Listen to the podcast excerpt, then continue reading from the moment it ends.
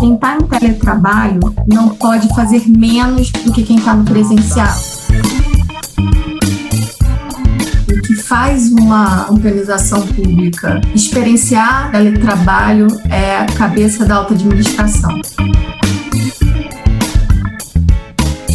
O trabalho remoto tem mudado de forma qualitativa a vida dessas pessoas. Olá, tá começando mais uma edição do Officeless Talks. Eu sou Renato Contaifer e toda semana estou aqui com o time do Officeless trocando ideias sobre a cultura do trabalho remoto.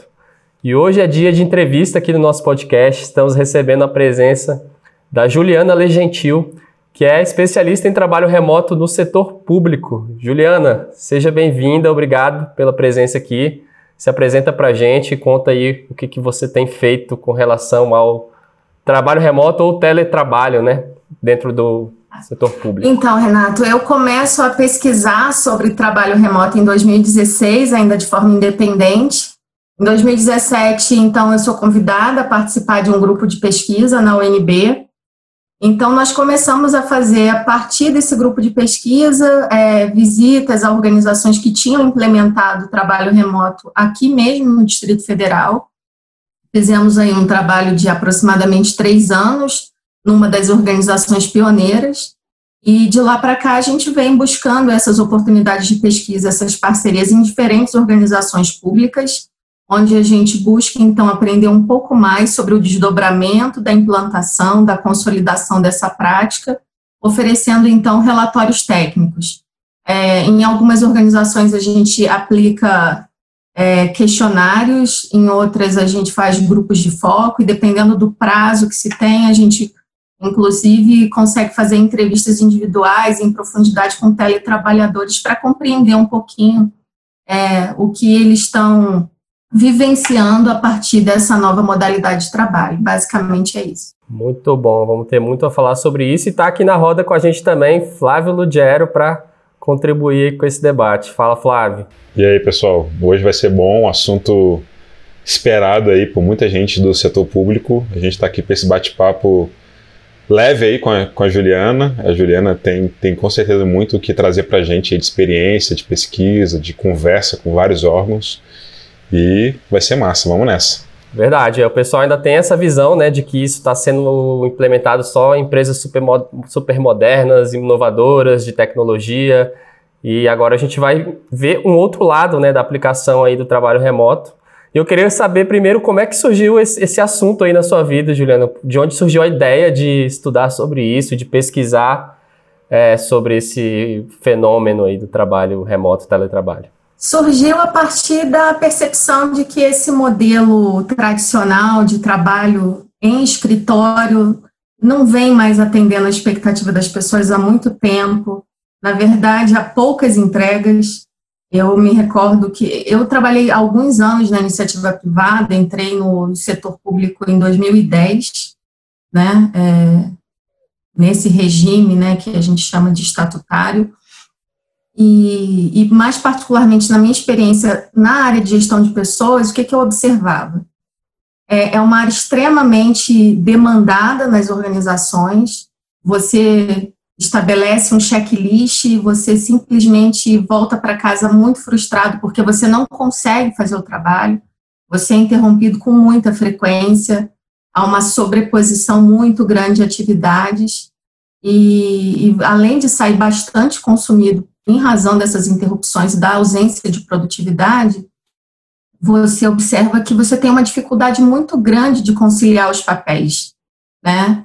É, eu sempre residi um pouco mais distante do, do meu local de trabalho, então, quando eu não tinha, por exemplo, carro, eu levava em torno de três horas, três horas e meia com deslocamento aqui em Brasília. Né? Aqui a gente, uhum. quando depende de transporte público, fica à, à mercê de, enfim, de metrô e ônibus que nem sempre funcionam muito bem. Então, eu fui observando que era importante é, analisar outras práticas e tentar, de alguma maneira, entender como isso poderia funcionar no segmento. É, a organização onde eu trabalho é, ainda não tem trabalho remoto, mas ainda assim eu me dispus a estudar e, e, fui gostando cada vez mais do tema na medida em que eu me aproximei da prática. É, eu fiquei, confesso, mais encantada e aí apliquei, enfim, para fazer mestrado na UNB sobre esse tema e, e mais recentemente também apliquei para o pro programa, para o mesmo programa, mas para o curso de doutorado, porque eu tenho interesse, inclusive, de tentar identificar de uma forma, digamos assim, mais concreta, de que maneira essa modalidade tem impactado positivamente ou não nas organizações e nas pessoas também. Quer dizer, você quer extrapolar o setor público, né? Você quer ir também para o meio privado, de alguma forma. Também. Flávio, na verdade, inicialmente, o meu projeto de qualificação no mestrado, ele previa isso. Né? Ele previa coleta de dados numa instituição, numa organização pública, numa privada, só que hum. Coisas simplesmente não aconteceram. Uhum. Eu me recordo que eu qualifiquei em fevereiro, viajei, voltei, Nisso que eu voltei, a organização não tinha conseguido implantar o trabalho remoto. A gente sabe que existem barreiras importantes, né, culturais, entre outras. E, e inclusive, no, no setor público, nas duas organizações onde eu tinha inicialmente acordado a coleta com muita antecedência, em razão de trocas, tanto no governo do Distrito Federal quanto no próprio federal, eu não consegui fazer imediatamente a coleta. Eu tive que reiniciar todo um processo, né, é, de tramitação, de pedido de autorização, mas o fato é que, independentemente da pesquisa do mestrado, a gente consegue fazer outras pesquisas, outras parcerias, e, se possível, tem interesse sim em extrapolar, mas extrapolar, inclusive, tornando a minha pesquisa mais robusta, porque é muito complicado no meio acadêmico, você defender algumas coisas só por meio de entrevistas, de autorrelatos. Uhum. Né?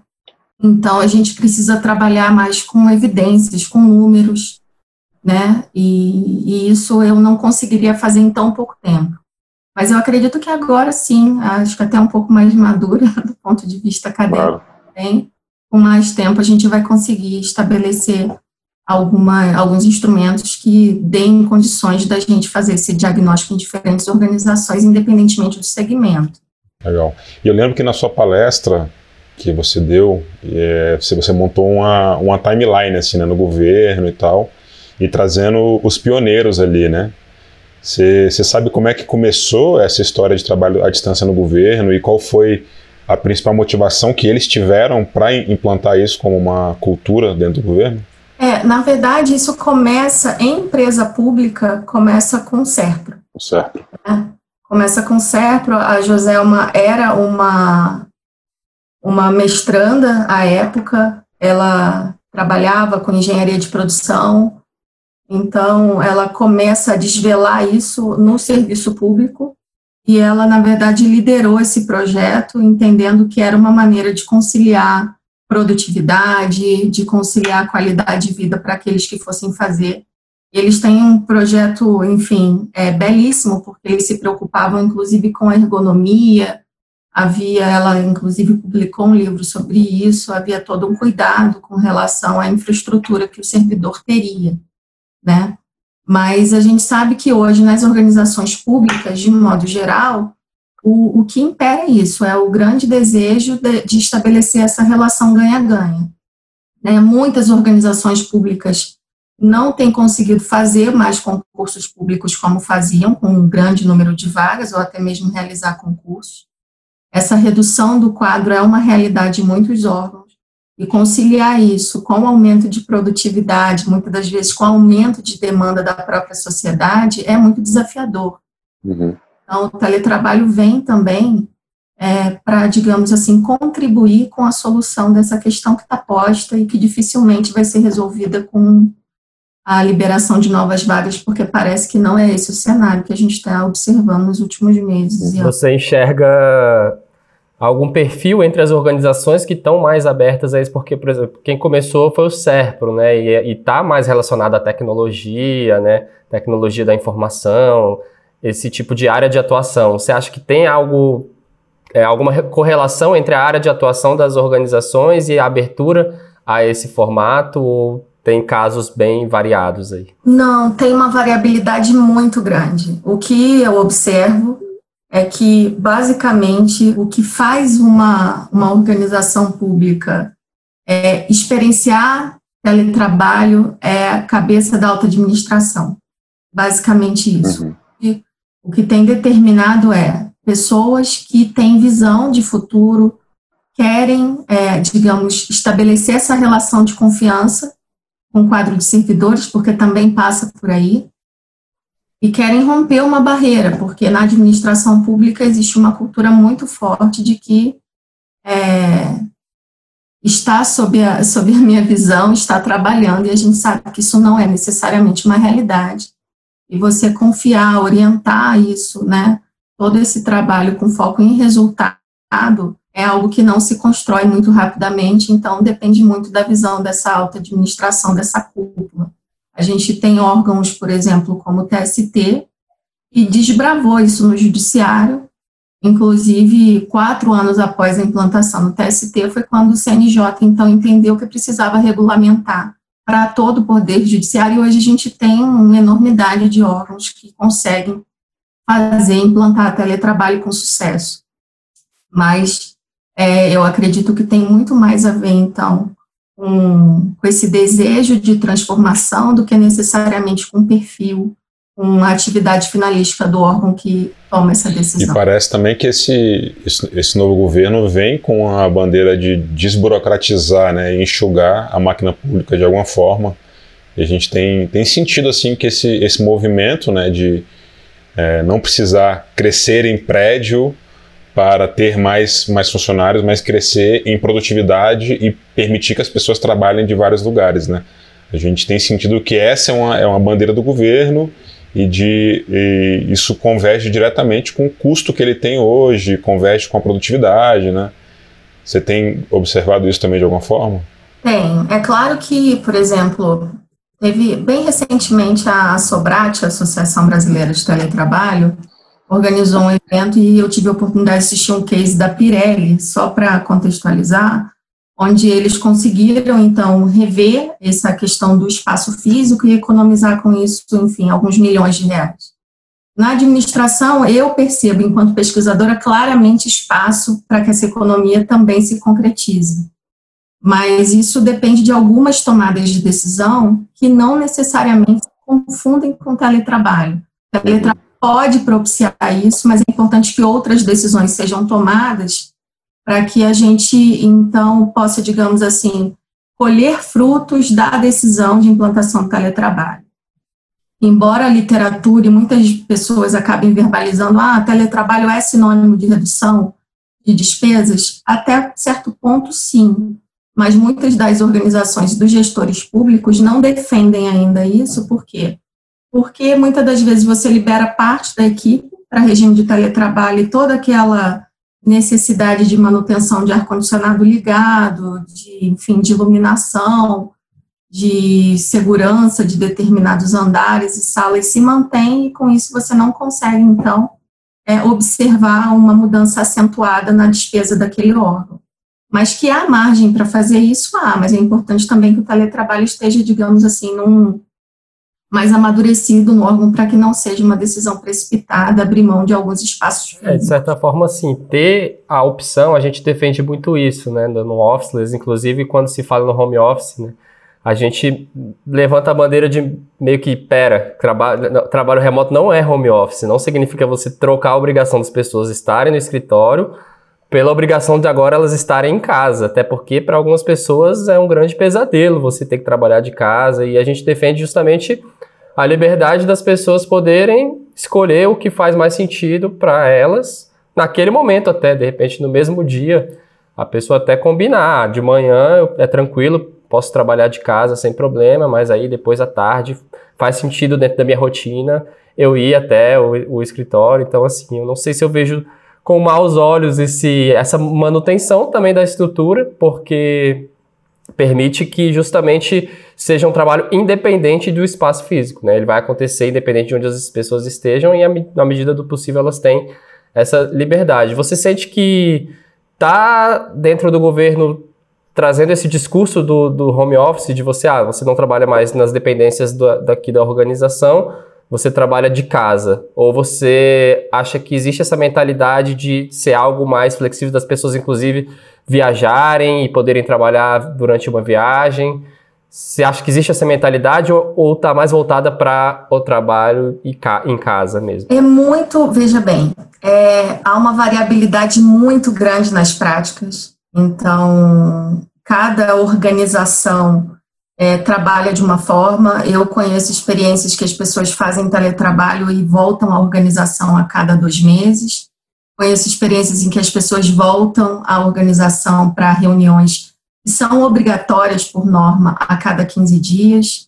As chefias muitas das vezes têm prerrogativas de estabelecer reuniões com mais frequência, reuniões semanais, por exemplo. E tem experiências de trabalho remoto que as pessoas só podem fazer é, trabalho remoto, teletrabalho, duas vezes por semana, uma vez por semana. Sim. Em gerais, é muito flexível essa questão, porque a estrutura está lá disponível para o servidor voltar.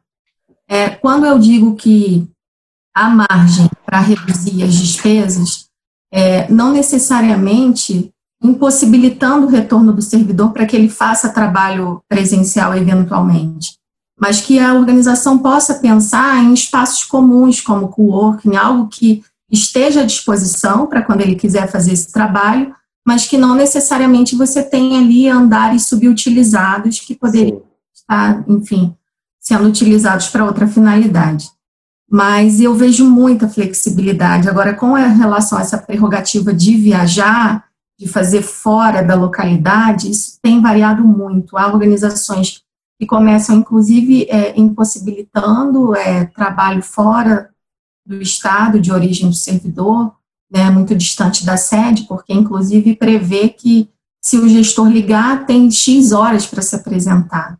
Então, tem, enfim, modelos muito distintos que provavelmente vão ter também implicações, por isso que eu desejo muito pesquisar quais são os resultados que se obtêm com as diferentes, com os diferentes arranjos né, de trabalho remoto, porque o que a gente tem observado na prática é que a gente não pode, digamos assim, pecar pela generalização. Né? Se a gente tem diferentes arranjos, provavelmente a gente tem também diferentes resultados derivados disso. E nesses modelos assim, a gente tem hoje o trabalhador ele tem ele tem acesso, né, às dependências ali do órgão e de alguma forma você tem visto que os os órgãos oferecem alguma estrutura para trabalhar de casa ou trabalhar de algum outro lugar? Você tem visto por Em regra, não. Em regra, inclusive, os servidores públicos assinam um documento dizendo que vão arcar, né, naturalmente, com a configuração desse home office, enfim, é, eles assinam, por exemplo, muitas das vezes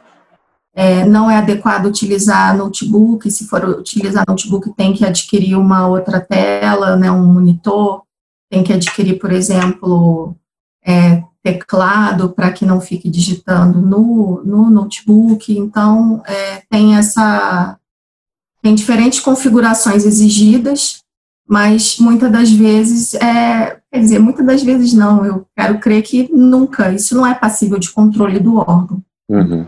O que há são orientações, inclusive com relação a cuidados ergonômicos, mas uma pesquisa recente que a gente fez, as pessoas têm usado celular, as pessoas têm usado tablet, né? Dificilmente as pessoas vão lançar mão de dispositivos móveis só para usar desktop, porque seria algo que, de alguma maneira, afetaria a autonomia e independência delas. É, vai, vai até um pouco contra né, a, a filosofia de mobilidade né, que, o, que o teletrabalho permite. Talvez você ter que ter uma estrutura muito grande, só desktop. Eu não sabia dessa, dessa, dessa informação, né? De, de, por exemplo, não poder utilizar notebook, ter que ser desktop.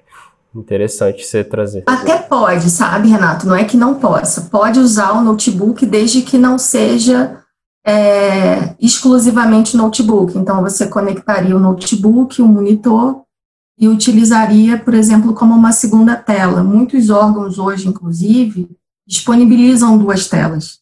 E os servidores, eles relatam, inclusive, em entrevistas, que a produtividade deles é maior quando eles é, conseguem, então, lançar mão dessa segunda tela, porque, enfim, ganham tempo, ganham agilidade com isso. Mas o fato é, é, na prática, muitos não, não usam, usam apenas o notebook. e a organização precisa estar atenta a essas recomendações, esses cuidados, porque eles têm uma preocupação com, enfim, com algum tipo de, de adoecimento, né? Sim. De implicação decorrente do, do, do mau uso. E o que mais em termos de pré-requisitos assim o servidor precisa para ele estar tá apto ao teletrabalho? Vamos supor que dentro do dentro da organização que ele trabalha já já está sendo adotado. As pessoas elas se candidatam para trabalhar nesse formato. Como é que funciona geralmente? Eu sei que pode variar também, mas só para o pessoal ter uma ideia de como, se isso, isso é uma iniciativa que parte do próprio servidor como que isso é na prática? Bom, na prática é o seguinte: a organização adota o teletrabalho, algumas ainda estão em projeto piloto, e basicamente depende da anuência da chefia. Então, não são todas as unidades que têm teletrabalho, têm essa prerrogativa de adesão. Quando há, quando a unidade está autorizada a fazer teletrabalho, é, em regra, somente 30% dessa unidade pode ser liberada para teletrabalho. Então, a chefia imediata ela tem a prerrogativa de selecionar, de escolher quem, dentre aquele conjunto, vai ter acesso ao trabalho remoto.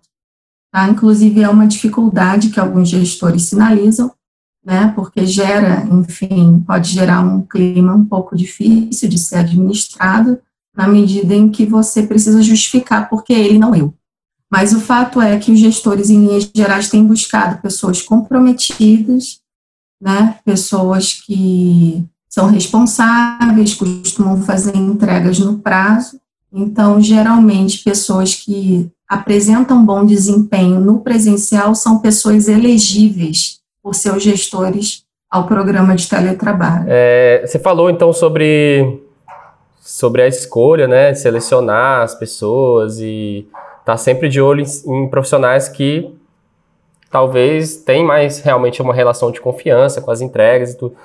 Como que está sendo para medir isso, né? Que é um dos grandes desafios que a gente vê das empresas, na, empresas, empresas no setor privado mesmo, que a gente está muito habituado ainda ao trabalho, ao controle de horas, né? Então a gente controla, se a pessoa está lá de 9 às 18, tá tudo ok, ela cumpriu a sua carga de trabalho. E quando a gente passa para um modelo de trabalho remoto, a gente tem que meio que mudar né, essa forma de, de enxergar o resultado, o sucesso do trabalho através de outros tipos de métricas.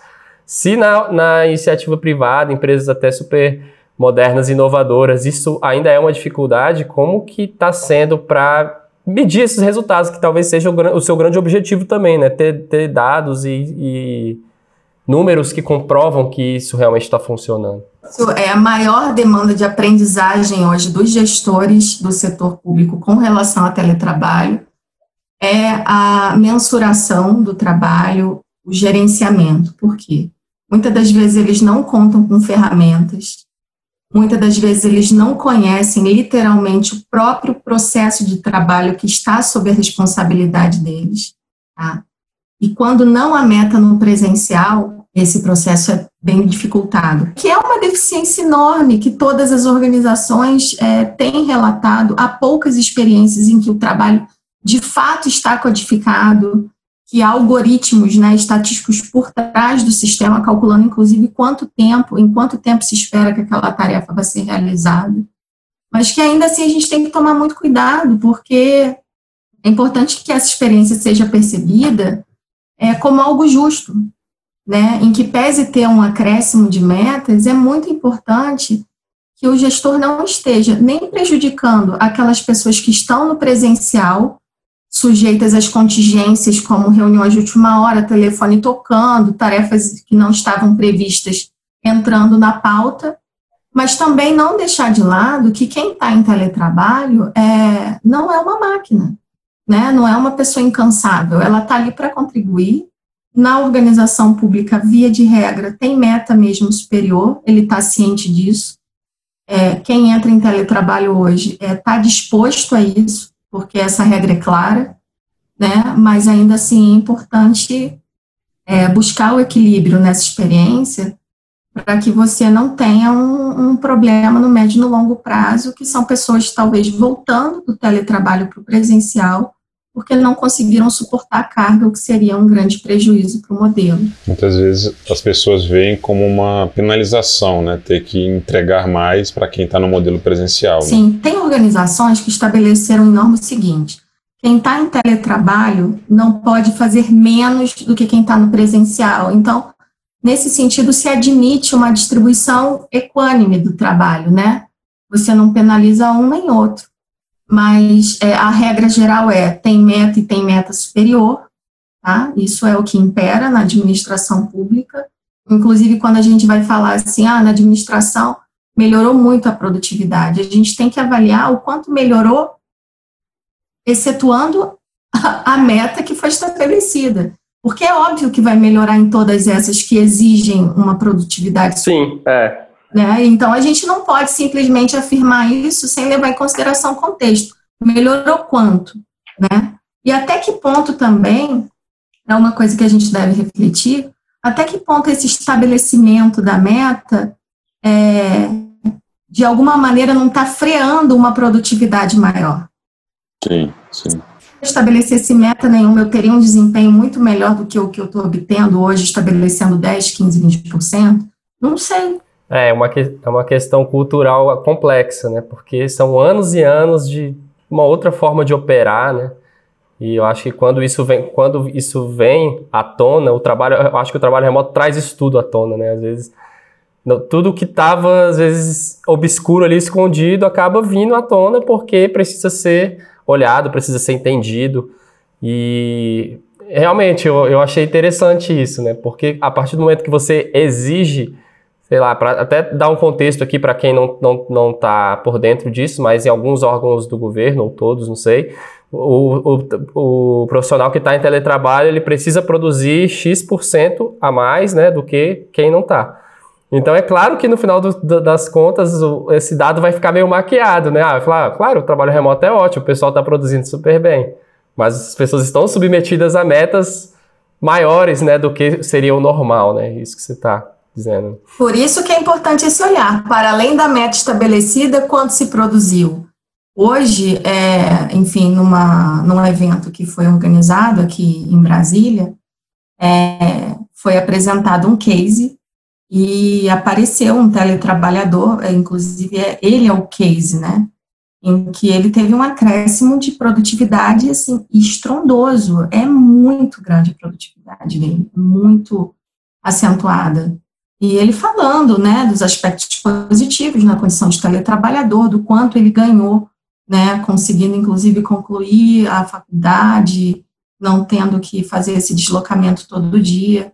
É, há muitos benefícios, sem dúvida alguma. Inclusive, os trabalhos no Brasil focam, né, os trabalhos acadêmicos, eles observam muito a percepção do servidor e há pouco, há, é pouco explorado os desafios, enfim, os aspectos que são mais relacionados à gestão do teletrabalho.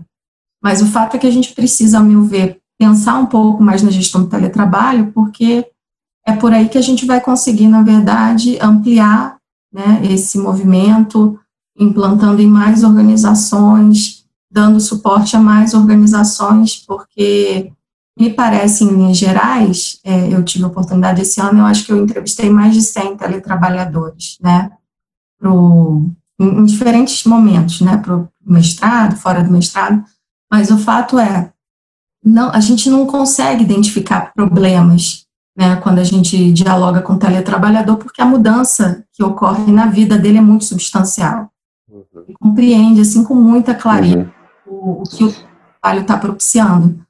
Mas quando eu faço grupo de focos com gestores, eu vejo uma outra realidade completamente distinta. Eles têm muitas demandas né, de aprendizagem, eles relatam o quanto o teletrabalho tem onerado eles, principalmente quando as organizações exigem muitos relatórios, quando exigem controles, enfim, intermináveis, mensais, trimestrais, anuais.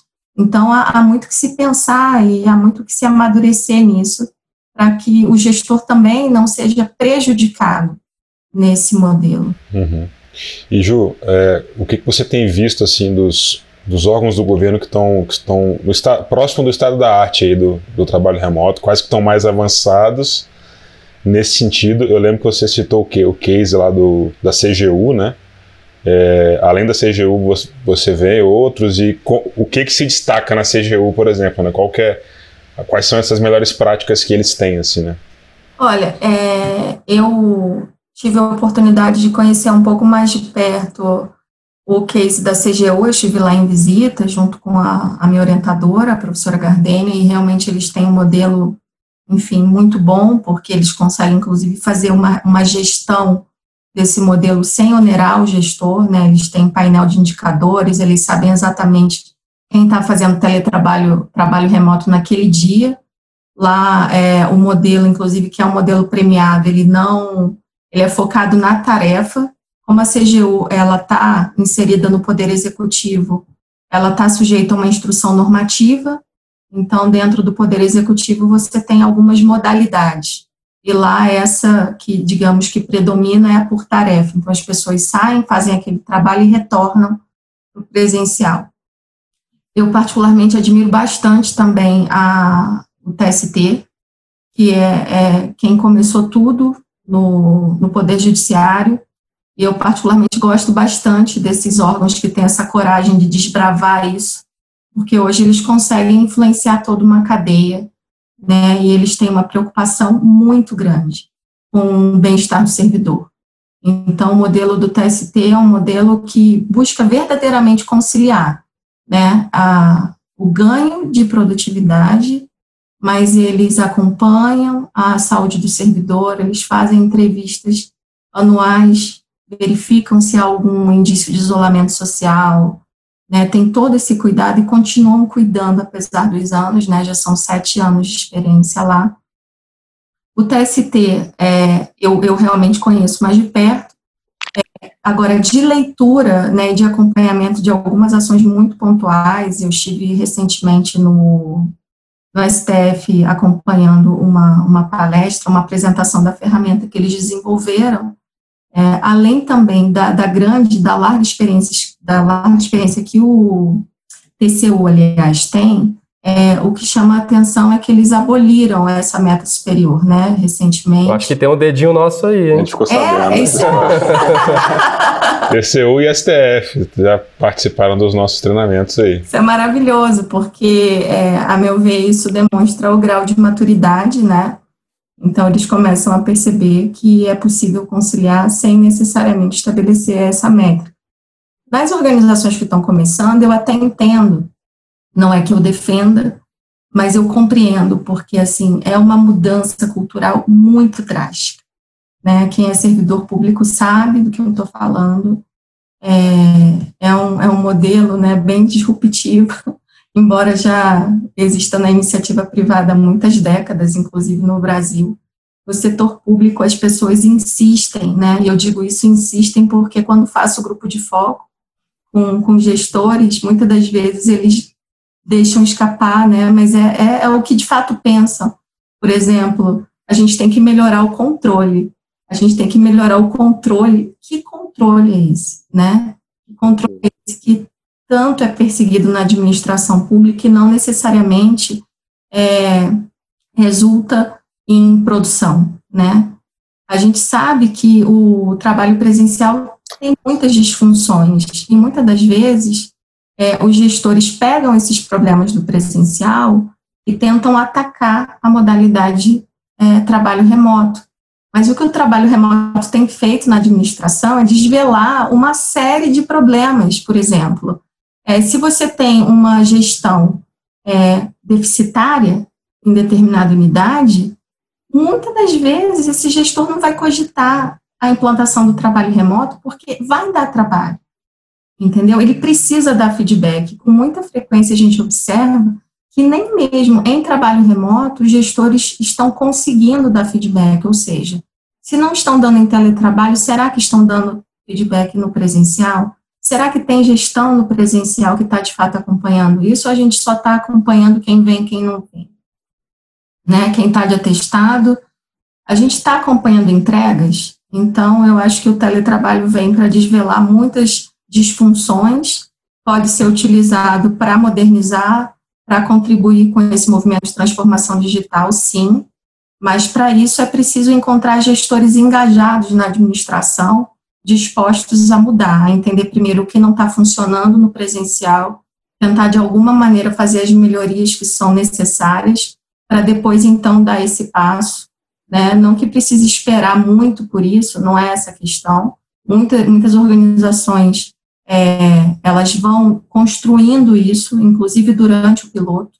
Isso é possível, mas é importante que a gente é, não venha a demonizar uma modalidade de trabalho em função de outra que é reconhecidamente problemática. Interessante. E assim, para a gente já ir caminhando assim, Juliana, para um fechamento, eu queria que você trouxesse para a gente quais foram os principais insights assim da sua pesquisa, né? O que que brilhou para você quando você fez todo esse, esse, trabalho de pesquisa com esses órgãos? Não sei se você já concluiu, se você está em, em, andamento ainda, mas o que tem até agora? Assim. Eu concluí a coleta de dados, eu estou em fase de análise, mas eu tenho condições já de te responder.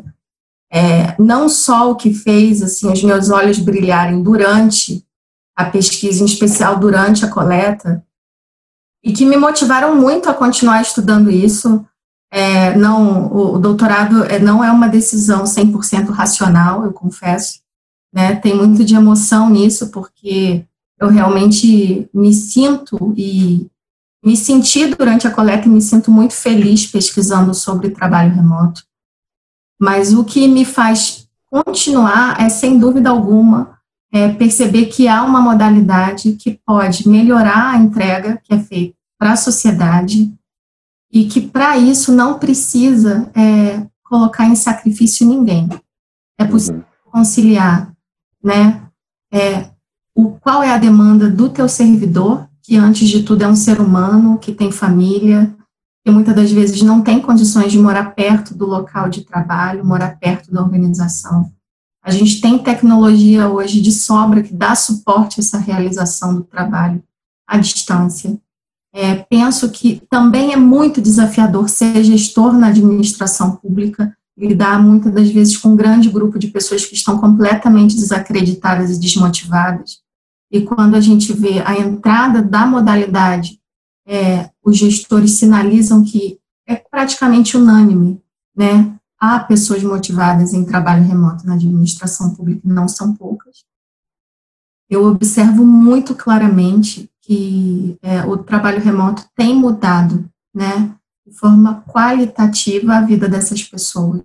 E é isso que me faz desejar continuar estudando isso, né? Mas eu sei que para que isso, digamos, se consolide, para que isso possa de fato vir, né, a ser implantado em outras organizações, especialmente no setor público, a gente precisa encontrar nessas experiências dados mais robustos que possam apoiar essas decisões, né? E eles precisam ser acompanhados, porque a gente observa que pode ter variabilidade de resultado, sim, né? Inclusive, num artigo que a gente publicou recentemente, é, é muito contra, é, a gente diz que é contraintuitivo o resultado, porque pessoas em teletrabalho estavam sinalizando menor autonomia do que aqueles que estavam no regime presencial.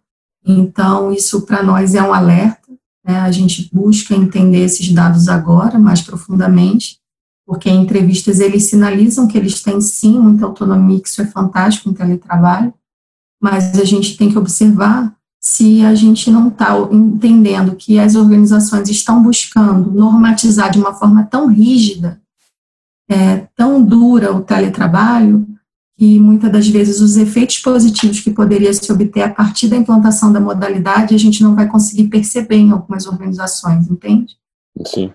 É, tem organização exigindo, por exemplo, que a pessoa faça o trabalho remoto no horário que faria o trabalho no expediente, hum. modalidade presencial. Então, você tem aí um grande conjunto de práticas que podem, de alguma maneira, influenciar até o modo como as pessoas veem e, em especial, o bem-estar, que é tão comum né, de ser relatado em entrevistas com teletrabalhadores, isso vira a ser afetado por um excesso de normas, até por dificuldade de, de compreensão de que esse não é um modelo né, é, voltado ao controle do indivíduo, mas sim daquilo que ele produz. Muito legal. Muito avanço aí, mas muitos desafios também pela frente, né, dentro do trabalho remoto no setor público, mas muito legal você trazer essa visão, trazer informações e dados aí para a gente poder passar para nossa comunidade, né, o pessoal que acompanha o Officeless, a gente geralmente fala bastante de um contexto mais iniciativa privada e é super valioso ter esse tipo de informação que você está trazendo para a gente. Juliana, obrigado novamente aí pelo seu tempo, pela participação. Muito obrigada, Flávio. Renata, é um prazer, estou à disposição. Maravilha. E você que está nos escutando, se gostou desse episódio, compartilhe o podcast, mande sugestões de novos tópicos, novos assuntos para a gente trazer aqui para o programa. E também escreva para a gente, mande uma mensagem lá pelo Instagram, aproveita para seguir o nosso perfil no arroba e semana que vem a gente está de volta aqui com mais um episódio do Officeless Talks. Obrigado, pessoal. Valeu. Tchau, muito obrigada. Até a próxima. Uh!